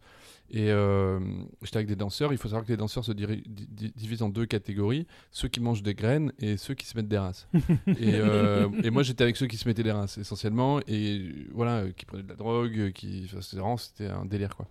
Et, et en fait, euh, j'ai vécu souvent ce truc de tu joues devant 1000, 1200 personnes, euh, de 1500 personnes, tu fais une heure et demie de spectacle, les gens sont debout à la fin, c'est trop, tu kiffes et tout, puis après tu ranges un peu, tu vas au resto avec tout le monde, et ben là tu bois des coups, tu bois des coups, et en fait, pour redescendre de, l'adrénaline, euh, tu bois des coups, sauf qu'en fait il y a du sucre à l'intérieur qui t'excite, et il y a vraiment ce moment en milieu de fin de repas où le, groupe se sépare en deux, euh, ceux qui vont se coucher et ceux qui vont faire la fête jusqu'à tard dans la nuit. Parce qu'en fait, vraiment, et moi je l'ai senti à chaque fois, je me disais, voilà, là, soit, je- là, là, soit je- j'attends 5 minutes et je bois un verre, soit je vais me coucher. Et euh, je n'allais pas beaucoup me coucher. Et donc voilà, j'ai eu des, des phases comme ça, de- un truc très festif aussi, très lié au, au fait de jouer. C'est là où j'ai commencé à fumer aussi, on parlait de ça tout à l'heure. Euh, moi j'ai commencé à fumer à l'âge de 30 ans. Parce que, donc c'est très tard, mais en fait c'est parce que je fumais, euh, après les spectacles, je fume une cigarette. Donc quand tu joues une fois par semaine ou une fois ou deux fois par mois, ça va. Et t'as- ça te manque pas. Mais quand tu commences à jouer cinq fois par semaine, et ben tu fumes, euh, voilà, et puis en fait, bah, au bout d'un moment, t'achètes un paquet, quoi. Et euh, j'ai commencé à fumer comme ça, comme un con, à 30 ans, ridicule. Euh, donc l'alcool, tout ça, ça a été, ça a été tout ce truc-là. Et en fait, aujourd'hui, je suis dans une phase un peu différente où je me, je me rends compte qu'avec le recul, je peux dire que j'ai un problème avec l'alcool. Je, je pourrais l'assumer. Mais c'est c'est marrant, c'est exactement le même rapport que j'ai à la dépression. C'est-à-dire que j'ai du mal à dire que je suis déprimé parce que je me sens pas aussi déprimé que ce que ça pourrait être. Et du coup, je veux pas prendre la place d'autres gens. On appelle ça le déni. Ouais, c'est ça, voilà, exactement. C'est euh, Merci, Tom. C'est exactement ça. Non, c'est de l'empathie pour ceux qui pourraient être pires que lui. Non, mais c'est ça aussi, Ah. parce que je sais qu'il y a des gens qui, qui ont. Parce que, et puis parce que fondamentalement. c'est le déni. hein. Oui, c'est ça. C'est une- c'est- c'est- Il y a une, une grosse part de déni. Mais il y a une part aussi. Bon, bref. Et, euh, et donc voilà. Et en fait, euh, depuis que ma vie va mieux, euh, c'est-à-dire qu'elle est plus équilibrée euh, dans à peu près tous les domaines, je, m'en- je me rends compte que je bois beaucoup moins. Et c'est vraiment à ce moment-là où je me suis dit, ah, peut-être qu'en fait, euh, j'avais un problème.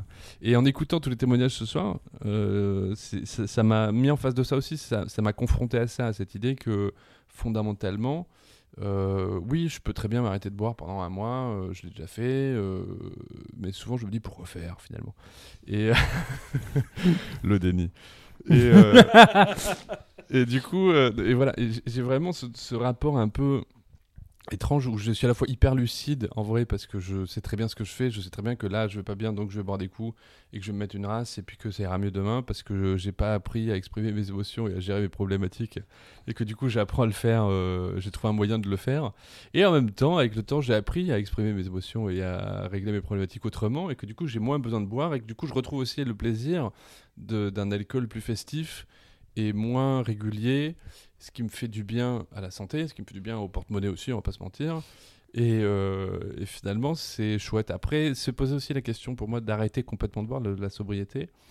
Et euh, non, c'est pas encore euh, dans les tuyaux, mais peut-être un jour, euh, ça, voilà, ça, c'est pas un objectif non plus. Moi, mon objectif, c'est d'avoir une con- consommation maîtrisée et, et- et raisonnée.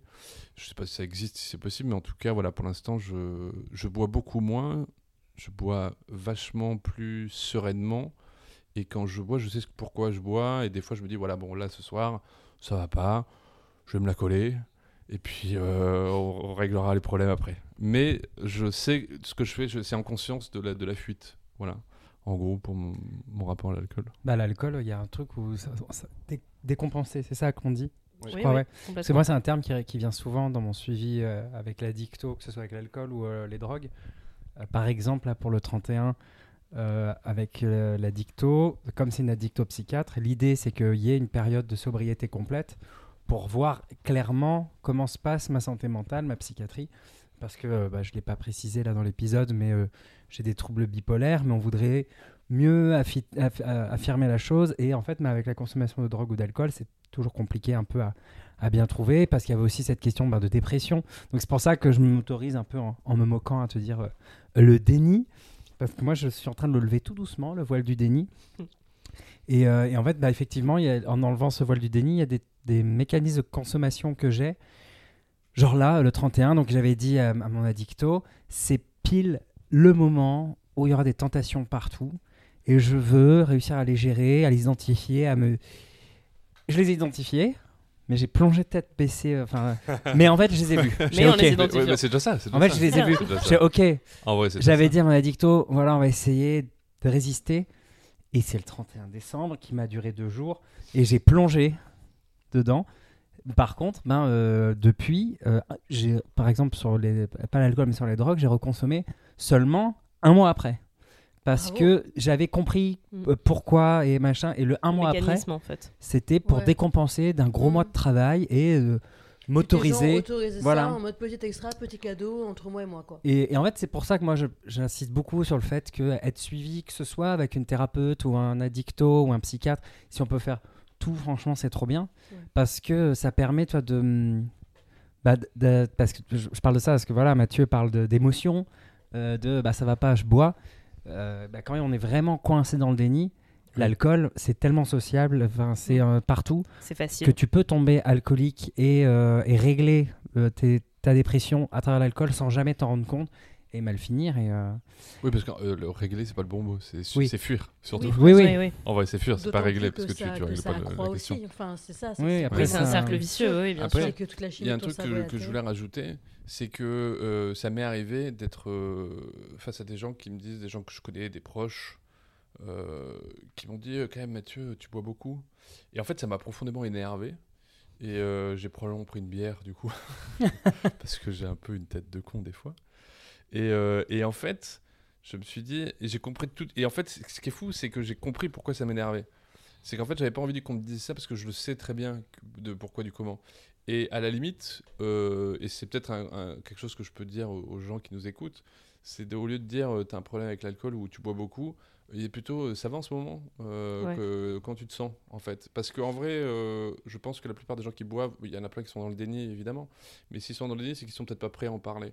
Par contre, ceux qui sont prêts à en parler, ils, ils en parleront pas si euh, on attaque par le volet de l'alcool. En fait, l'alcool, c'est une conséquence d'autres choses forcément. Et du coup, je trouve ça intéressant de plutôt l'axer euh, la prise de parole sur. euh, Mais comment tu vas? De sur- toute façon, c'est une question que je trouve primordiale parce que même oui. une personne qui est dans le déni, on se la pose presque jamais. Cette... On se ça. dit comme ça Eh salut, ça va? Ouais. Mais et salut, ça va? ne- C'est une question fermée. Tu réponds par oui ou par non. Comment tu vas? C'est une question ouverte et ça t'oblige à réfléchir. Moi, je trouve que c'est hyper important euh, Ouais. et que la personne elle aille bien ou pas d'ailleurs. Bah oui, Ouais, bien sûr. Et du Je coup, tiens- euh, voilà. Ouais, Vas-y. Je tiens juste à dire que c'est fou parce que j'ai bu deux bières sans alcool et j'ai l'impression d'être un peu ivre.